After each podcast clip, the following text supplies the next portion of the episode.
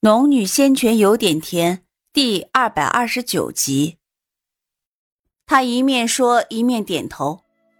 苏玲正纳闷他想做什么的时候，却又听他道：“既然你是青儿的徒儿，那么也是我的徒儿。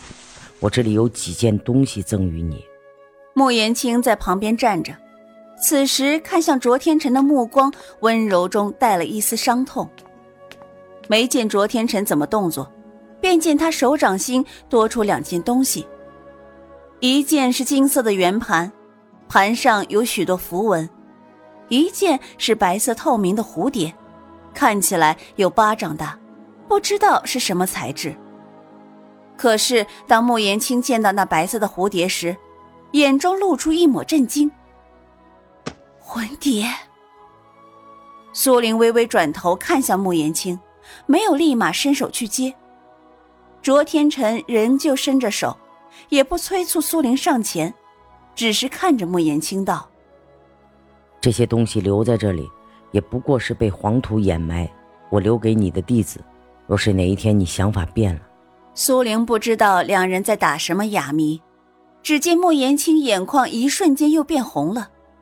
只听卓天辰说道：“虽然我不想你去冒险，但是你若是想，我便要帮你实现。”师兄。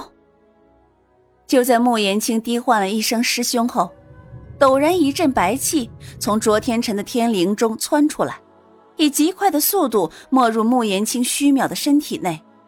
继而，穆言青瞪大了眼睛，不敢置信的缓缓滑倒下去，眼中充满了痛苦，充满了不舍。师傅，苏玲也被这突如其来的变故弄得有些懵。却听卓天辰说道：“然而，你不用担心，你师傅只是暂时昏迷，我不想让他看到我彻底消失在这世间的一刻。”剩下的话他没有说完，苏玲却明白了，卓天辰的一缕魂魄维持不了多少时间，眼看就要到极限，所以才令穆言清昏迷过去。这两件东西你收好。是师叔。苏玲伸手接过，你扶青儿进宝钗去吧，把外面那个小子叫进来。苏玲略微顿了一下，但随即一想，卓天辰与洛风没有仇怨吧，应该不是难为他，于是便出去把洛风叫了进来。叫进来也不立马进空间，而是在一旁看着。卓天辰有些好笑，你放心，我不会伤害他的。你快扶着你师傅进去，在外面越久，对他的伤害越大。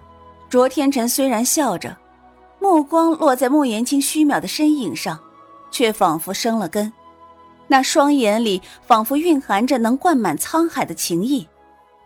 可是，在穆言青清醒的时候，他却没有像现在这样毫无保留的释放感情。他们之间究竟发生过什么事情？明明是两个相爱的人。却几千年的阴阳相隔，再见面，却又将人鬼殊途。苏玲心中仿佛被一丝一丝的细线缠绕，让她有些喘不过气。她知道，自己与穆言青离开再出来时，这个风华绝代的男人就真的湮灭在人世间。穆言青清醒过来，该有多痛心啊！他为两人扼腕。却也知道，若两人一起面对死别，那才是最残忍的。于是他点了点头，虚扶着穆言青，静神一念，他和穆言青已经出现在空间里。他无法碰触到穆言青，眼睁睁的看着穆言青虚弱的残魂倒地，怎么扶也扶不起来。他半蹲半跪在一旁，心中有些发堵。穆言青在空间里一待上千年，是什么支持着他？卓天辰一定是一个重要的支撑，可是现在，这个重要的支撑已经在千年前就作化，最后一缕元神也将消失。穆言青醒来，还能独自面对这漫漫人生吗？他蹙着眉，缓缓滑坐在穆言青身侧，他想到了自己。他从一介凡人修炼至今，历时不到十年，却已经跨入化元期，拥有一千年的寿命。可是漫长人生，他要做什么？此前他一直想要回到曾经的世界里去，可是再过数十年，身边的朋友一个个老去死去，而后还剩他一人独自面对沧桑巨变的世界，他能面对吗？真的能吗？他摇摇头，此前这些问题一直被他压在心底，不愿提起。可是此时，因为穆延青的事情，却如脱缰的野马，再也无法抑制的从他心底窜出来，直白且残忍的摆在他面前，让他不得不面对。十年过去，那个世界中的朋友恐怕都以为他死于非命了吧？其实这十年，已经占据了在那个世界里接近二分之一的时间，而那个世界中的前十年。他也已经没留下什么印象。这里还有亲人，同样也有朋友，可心底终有一丝执念拉扯着他，迫使着他想要回去再看一看。他就这么坐着，不知道过去了多久时间，身边之人突然动了一动，略略低头，发现穆言青已经睁开了眼睛，眼眶里有泪滑落。可是穆言青没有哭出声，甚至没有理会苏玲就在身边。他仰着头看着空间里灰蒙蒙的天空，一双眸子染上无限哀意，可是嘴角却露出了笑容。苏玲在一旁看着他的笑容，却看得这笑比哭还难看，哀意甚浓。你出去吧。穆言青有些低哑的嗓音突然响起。原本苏玲还以为他会控制不住，再次离开空间，而他也没打算阻拦。可见眼下的情况，莫言青似是看透了，在心底留下一缕念想，比亲眼看着自己所爱之人彻底消失在人世会好受一些。他缓缓站起身来，留下一个虚渺的寥落背影。这时候，莫言青是急需要私人空间的。他没有思索太久，只是暗暗叹了口气，转身离开了空间。出的宝钗空间，对上一双漆黑如渊的双眸，还不待他出口相询，洛风已然开口：“卓前辈去了。”明知道这结果不可避免，苏玲还是忍不住一阵悲叹。稍稍转头看向洛风身后盘腿而坐的那个风姿无双的男人，此刻他又如初始见到一般，无半点生机波动，端坐在石台之上，仿若从亘古之初到天地寂灭。我们离开吧。苏玲收回视线，情绪有些低沉的道：“嗯。”洛风走上前来，在苏玲转身的刹那。